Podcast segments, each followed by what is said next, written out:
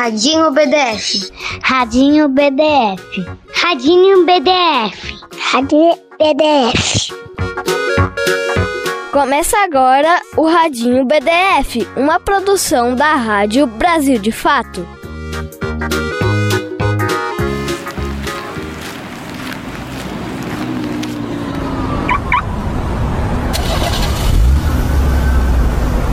Foi exatamente assim que esse programa começou. Nós, da equipe do Radinho BDF, junto com os nossos amigos do Brasil de Fato, pegamos um carro e dirigimos um tanto para conhecer um menino que, desde o dia 1 de janeiro, se tornou muito importante no nosso país. Continue por 17 quilômetros. E depois de mais ou menos uns 40 minutos de trânsito, nós chegamos. Tudo bom? Conhecida já é. Prazer conhecer você. Obrigada pela recepção. Prazer. E aí, Francisco? Sou Sara, tudo bem? Aham. Uhum. Um abraço. Estávamos na casa do Francisco Carlos do Nascimento e Silva, que tem 10 anos e é da zona leste da cidade de São Paulo. Nós fomos recebidos na porta por ele, um menino negro de óculos, cabelos curtos e um sorrisão pra lá de simpático. O Francisco mora em um sobrado grande com garagem na frente, que fica em uma rua sem saída, ótima para brincar com os amigos. E a TV, um cestinho da bagunça. Tem alguns brinquedos, tem minha pochete, uma bolsa da minha mãe, tem figurinha, tem tudo. Ele é nadador pelo Clube do Corinthians, treina muito e já conquistou mais de 23 medalhas nesse esporte que ele ama tanto. Mas não foi só por isso que a gente veio até a casa dele. A nossa produção vai ver com calma depois, mas eu tenho a impressão que é a subida de rampa mais simbólica que a gente já teve no Brasil uma pessoa com deficiência, uma criança negra, um indígena, uma cachorrinha, vice-presidente, primeira e segunda damas. Realmente uma cerimônia muito diferente do que a gente está acostumado a ver. Pois é, dia 1 de janeiro, o Francisco foi uma das pessoas que passou a faixa presidencial para o novo presidente do Brasil, o Luiz Inácio Lula da Silva, na cerimônia de posse que aconteceu em Brasília, capital do nosso país e sede dos principais poderes que governam o Brasil. Nesse momento super importante, ele representou todas as crianças brasileiras, lembrando que elas devem ser prioridade para os governantes e para toda a sociedade. Bom, eu vou deixar ele mesmo contar essa história. E eu fiquei muito nervosa, assim, fiquei muito alegre. Eu pensei que, tipo, eu nunca iria esquecer esse dia na minha vida, porque é, eu fiz parte da história do Brasil. É, então, acho que meus netos, meus filhos, meus bisnetos, quando estudarem história, vão aprender que a primeira vez que um presidente não entregou a faixa para o outro que literalmente um presidente subiu com o povo brasileiro a rampa. Foi bem legal. Pois é, as crianças têm muitas expectativas e sonhos para o nosso país. E com a troca de governo, aumenta a esperança de mudanças importantes acontecerem. Tinha literalmente o povo brasileiro ali, igual o Raoni representando a, a, a etnia dele, dos indígenas, o Murilo representando os professores, o Ivan, os deficientes, a Aline, os catadores, e eu, as crianças negras, assim, todas as crianças, assim, que têm sonhos grandes a se realizar. Então, acho que foi sim uma escolha muito certa de subir com, com o povo brasileiro, até porque ele está. O Lula está governando o povo brasileiro, não apenas pessoas ricas, pessoas importantes, governantes, assim, não. Ele está representando todo o povo brasileiro, então acho que foi muito importante. Subiu a rampa também a Resistência, cachorrinha do presidente, que foi resgatada do acampamento que apoiou Lula enquanto ele esteve preso em Curitiba. E para marcar essa história, nós conversamos com meninos e meninas para saber a opinião deles sobre o que o novo presidente já fez de mais importante para as crianças nesse primeiro mês de governo e também quais devem ser as prioridades para os brasileiros com menos de 18 anos. Quer ficar por dentro de tudo isso que está rolando? Então aumenta o som e vem com a gente para dentro da presidência da República acompanhar e cobrar o nosso novo presidente. Eu sou a Camila Salmásio e esse é o nosso Radinho BDF, uma produção do Brasil de Fato. Presentemente eu posso me considerar um sujeito de sorte, porque apesar de muito moço, me sinto são e salve forte. E tenho comigo pensado, Deus é brasileiro e anda do meu lado, e assim já não posso sofrer no ano passado. Tenho sangrado demais, tenho chorado pra cachorro. Ano passado eu morri, mas esse ano eu não morro. Tenho sangrado demais, tenho chorado pra cachorro. Esse ano eu não morro. Ano passado eu morri, mas esse ano eu não morro. Ano passado eu morri, mas esse ano eu não morro. Essa música foi gravada quando Lula ainda não tinha sido presidente nenhuma vez. De lá para cá, muita coisa aconteceu com ele. Vamos lá. Lula foi eleito presidente pela primeira vez em 2002 e reeleito em 2006. Depois, enfrentou um processo jurídico que se confirmou fora da lei. Foi preso em Curitiba, passou 580 dias na prisão, foi solto, teve seus processos anulados e voltou a se reeleger presidente.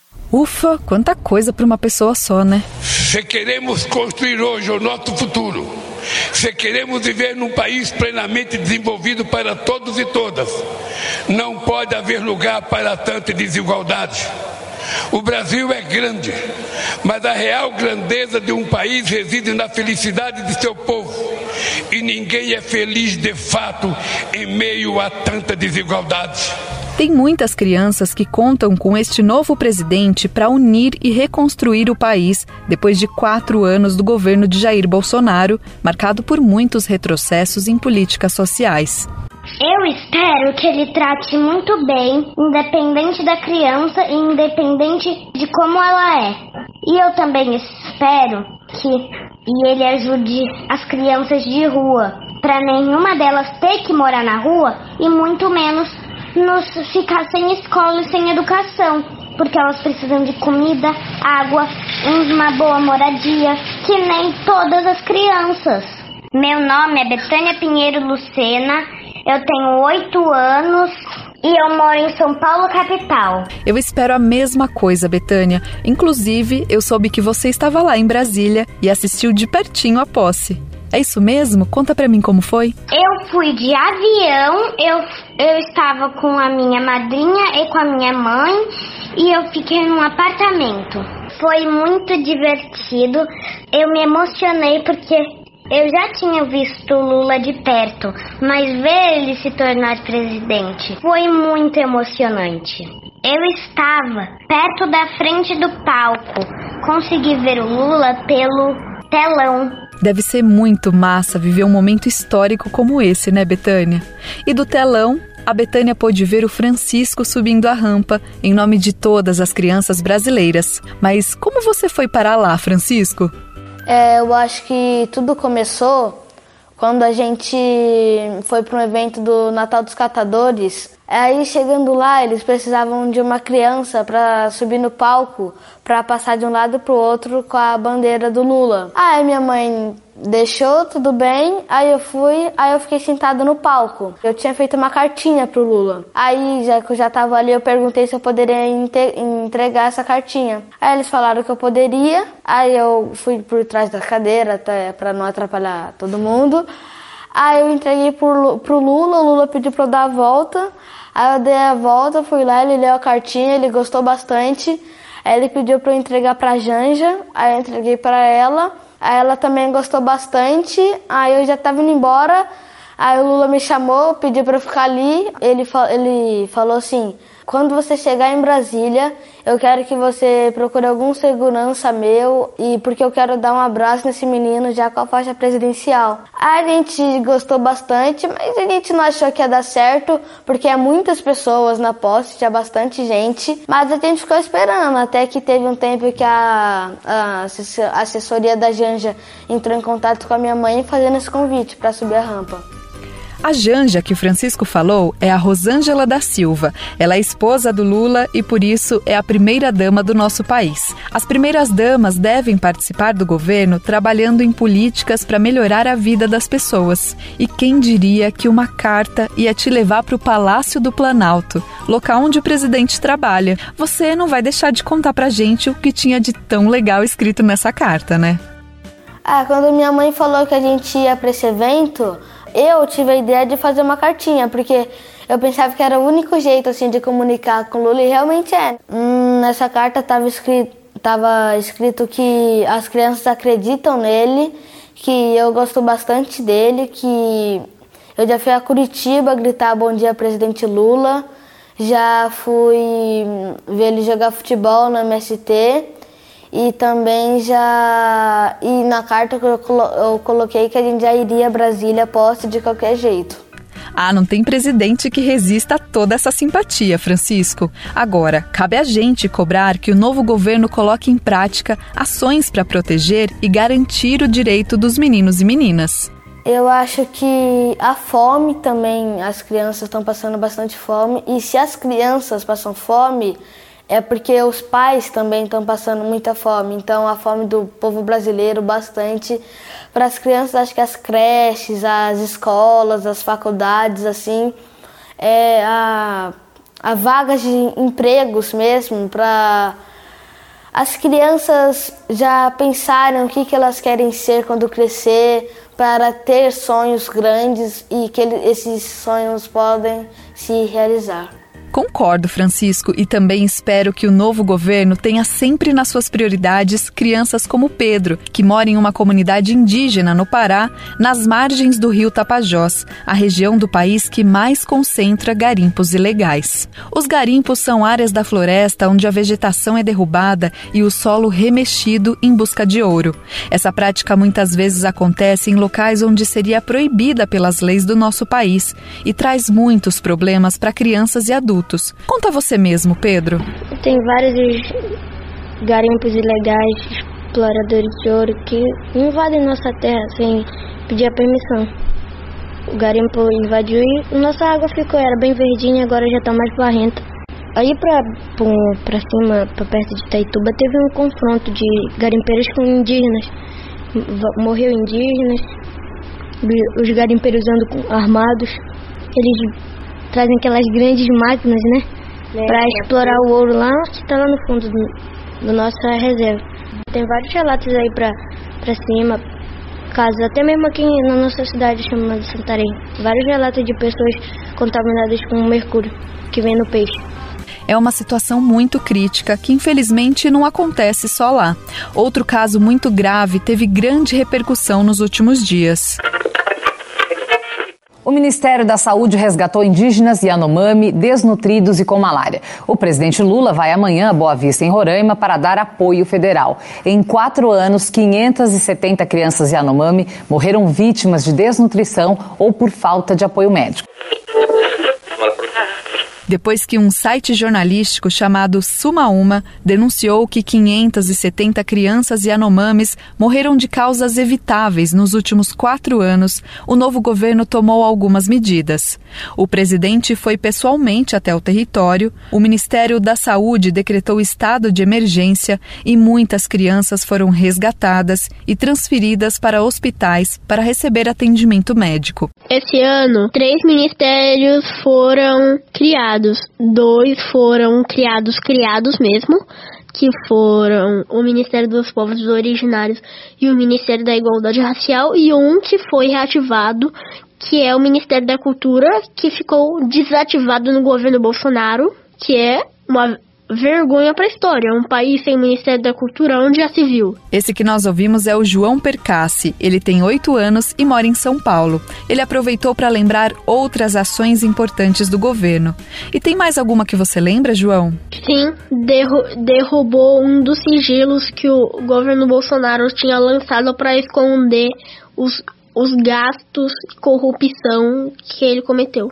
É, eu acho que foi um sigilo de 100 anos. Boa! O governo Bolsonaro ficou famoso por impor sigilos de 100 anos em informações que todos os brasileiros teriam direito de saber. Logo depois da posse, o Lula assinou um documento pedindo que os órgãos do governo revejam esse sigilo o mais rápido possível. E para o João, tem muitas outras coisas que o governo deve fazer para as crianças. Olha, primeiro, garantir comida né, abaixar os preços dos alimentos, porque nós crianças estamos em fase de crescimento, é muito ruim para nossa saúde ficar sem comer e também que ele diminua a, a violência contra menores, porque até isso é crime. O novo governo recriou o Conselho de Segurança Alimentar, um órgão que tinha sido extinto, apesar de ter a importante função de pensar e implantar políticas de combate à fome. Outra medida foi derrubar normas que facilitam o acesso da população a armas de fogo. Assim, as crianças podem ficar mais seguras em casa e nas ruas. Eu acho que instaurar um mínimo de justiça social. Justiça social, na minha opinião, é, é quando não tem discriminação, seja de religião, cor da pele, gênero. E é isso que eu espero também. Ah, já ia quase esquecendo de contar. O João também esteve em Brasília para acompanhar de pertinho a posse do Lula. E a gente não podia deixar de perguntar como foi essa experiência, né? Então, eu corto para os estúdios do Brasil de Fato para uma entrevista especial da nossa produtora Sara Fernandes com o João.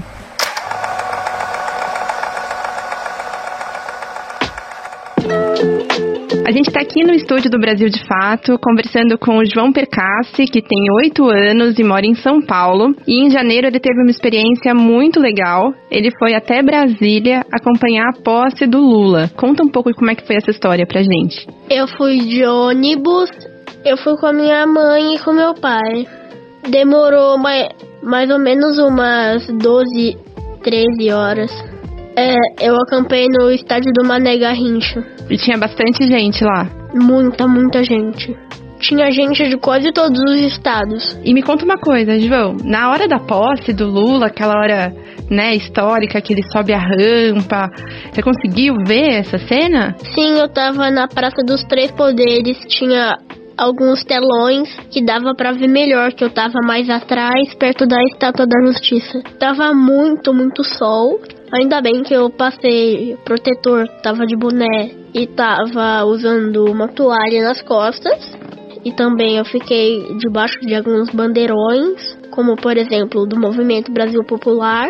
E tinha muita, muita gente. Uma, muito mais do que um estádio de futebol lotado. Legal. Você acha que você vai lembrar desse dia quando você for adulto, João? Ah, com certeza eu senti a mudança de uma era de trevas para uma era de paz e prosperidade. Que recado você acha que o governo do Lula quis passar quando ele escolhe também uma criança para subir com ele a rampa? Que ele também vai governar para as crianças, independentemente da classe social. Obrigada, Sara e João, por compartilharem esse papo massa com a gente. Atenção! Ao dobrar uma esquina, uma alegria. Atenção, menina, você vem. Quantos anos você tem? Atenção, precisa ter olhos firmes para este sol, para esta escuridão. Atenção, tudo é perigoso, tudo é divino, maravilhoso. Atenção para o refrão, uau, é preciso estar atento e forte de temer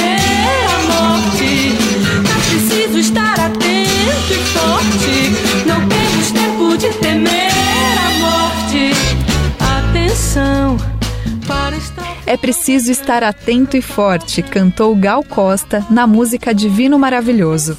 E acho que esse verso fez muito sentido no primeiro mês deste ano. O atentado dos bolsonaristas golpistas se deu com a invasão e vandalismo no Congresso Nacional, nos prédios da Câmara e do Senado, e ainda a invasão e a depredação do Palácio do Planalto e do Supremo Tribunal Federal. A invasão do Palácio do Planalto, do Supremo Tribunal Federal e do Congresso Nacional por bolsonaristas terroristas foi muito triste para a história do nosso país. Eu senti muita raiva de ver eles destruindo prédios tão importantes para nossa história do nosso país. E eu não gostaria que isso acontecesse nunca mais na história do Brasil.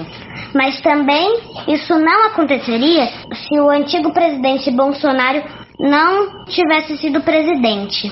O governo Bolsonaro fez muita coisa errada, influenciou as pessoas a fazerem igual, e é por isso que isso aconteceu. E se ele tivesse sido um presidente melhor, nada disso teria acontecido. Ele influenciou as pessoas que votaram nele a fazer igual. Com a tentativa de derrubar o novo presidente e dar um golpe, eles invadiram prédios públicos, quebraram obras de arte, destruíram móveis, documentos e equipamentos de trabalho de autoridades do nosso país.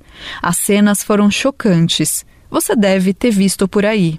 Sim, eu fiquei muito bravo, sabe? Eles quebraram obras de arte de valor inestimável e invadiram os três poderes. Eu fiquei mu principalmente muito bravo quando eles invadiram o Congresso Nacional porque eu quero ser parlamentar quando eu for adulto, mas também fiquei preocupado com as outras com as outras coisas, né? Foi terrorista, foi puro terrorismo. Eles simplesmente invadiram o espaço de trabalho do presidente e também invadiram o poder superior da justiça do nosso país. Foi inacreditável, João. Uma tentativa de golpe não tem nada a ver com uma manifestação política legítima. Eu sou a Dora, tenho quatro anos, do Rio de Janeiro. Minha pergunta é por que, que os bolsonaristas quebraram as pinturas? Essa pergunta é difícil de responder, Dora. Eu vou chamar um amigo meu para tentar nos ajudar a entender o que aconteceu. E ele já está chegando aqui. Fala seu nome pra gente. Ariel de Castro Alves, secretário nacional dos Direitos da Criança e do Adolescente do Ministério dos Direitos Humanos e Cidadania do governo federal. Nós somos responsáveis é, de toda a área dos direitos de crianças e adolescentes no governo federal. E aí, Ariel, o que, que aconteceu em Brasília naquele 8 de janeiro? É inaceitável que tenhamos manifestações é, terroristas, antidemocráticas, golpistas então, essas pessoas precisam ser devidamente responsabilizadas, estão sendo investigadas, muitas foram presas e eles sejam responsabilizados, principalmente aqueles que levaram crianças, adolescentes nessas manifestações. Então, não há um, uma justificativa plausível, eh, na, nenhum tipo de manifestação desse tipo pode ser aceita que eles sejam punidos dentro das leis do nosso país. Foi horrível porque as pessoas não aceitam que um perde e um ganha. Esse comportamento até me lembrou alguém que eu conheço, viu? Ou melhor, conheço não, já ouvi falar. É um personagem da nossa história de hoje, o rei de quase tudo. Não conhece ele? Bom, então procure o lugar mais confortável da sua casa e abra bem os ouvidos, que a história já vai começar. O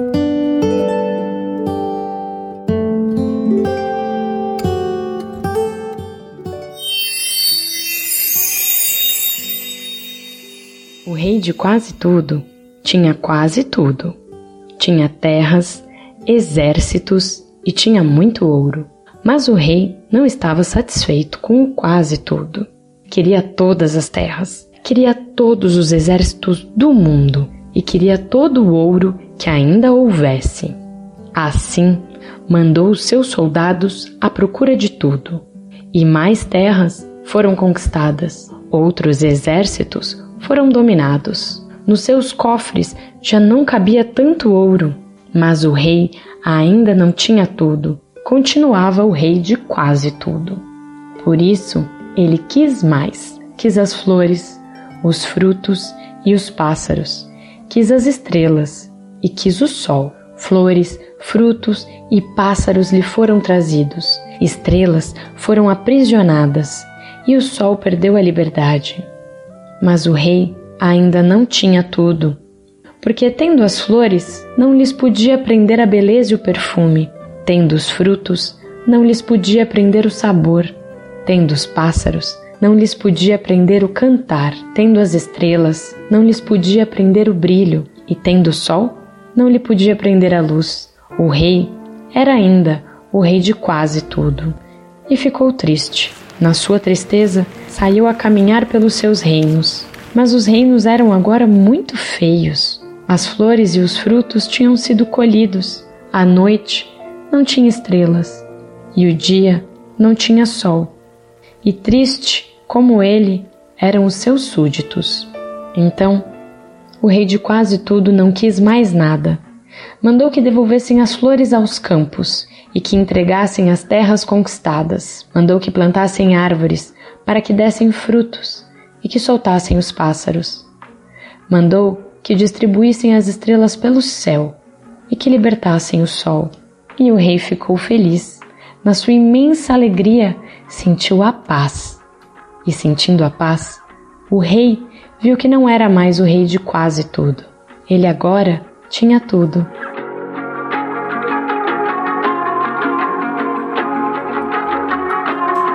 Obrigada, Lara Chacon, por contar pra gente O Rei de Quase Tudo, escrito por Eliardo França e publicado pela Global Editora.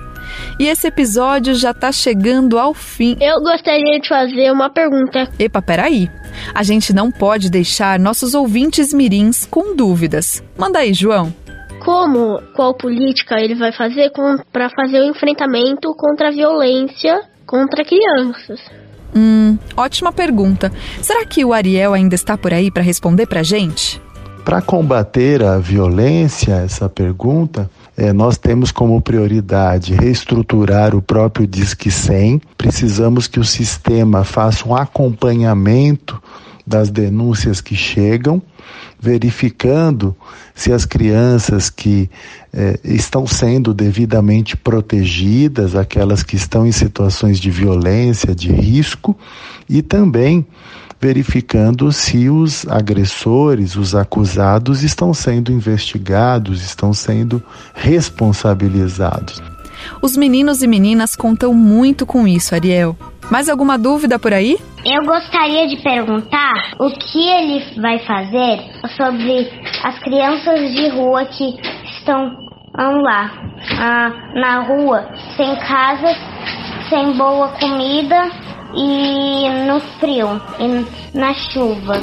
Assunto urgente, Betânia. E aí, Ariel, qual vai ser? E com relação então às crianças que vivem nas ruas, vemos um aumento do número de crianças nas ruas, também de famílias em situação de rua. Temos números em São Paulo, na capital, de quase 40 mil pessoas vivendo nas ruas, de aproximadamente 4 mil crianças e adolescentes vivendo nas ruas, sendo que 1.151 são crianças na primeira infância, com menos de 6 anos de idade, nas ruas de São Paulo. Nós pretendemos realizar o censo das crianças e adolescentes em situação de rua, fazer um diagnóstico, um levantamento da atual quantidade de crianças e adolescentes nas ruas no Brasil, para depois termos aí as medidas a curto, médio e longo prazo para resolver esse grave problema, como ampliar os programas de abordagem e de educação social de rua com educadores que possam convencer essas crianças e adolescentes a saírem das situações de rua, mas também com agentes sociais que trabalhem com as famílias dessas crianças e adolescentes, com a inclusão dessas famílias nos programas sociais,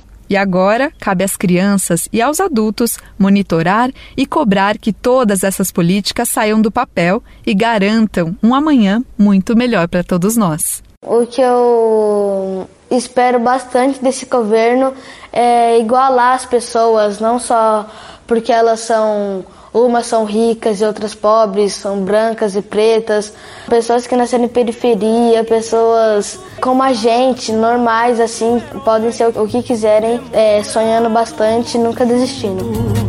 Brasil chegou a vez de ouvir as Marias Mães, Marielles Malês, Mangueira. Essa edição do Radinho BDF foi feita por mim, Camila Salmásio, e pela Sara Fernandes, com conselhos da Juliana Doreto. A edição feita no computador ficou com a Lua Gatinone. A direção é da Nina Fidelis. Também tivemos a ajuda de toda a equipe do Brasil de Fato. Nós usamos áudios do Jornal da Cultura, da Amazônia Real, do Fantástico, SBT e da BBC Brasil. Ouvimos Divino Maravilhoso, da Gal Costa, e histórias para Ninar Gente Grande, da Marina Iris e da Leci Brandão. Um beijo especial para todos e todas que participaram desse programa. E muito obrigada para você que ficou comigo navegando pelas ondas do Radinho. Um beijo grande e até a próxima. Tchau! Você ouviu o Radinho BDF, uma produção da Rádio Brasil de Fato.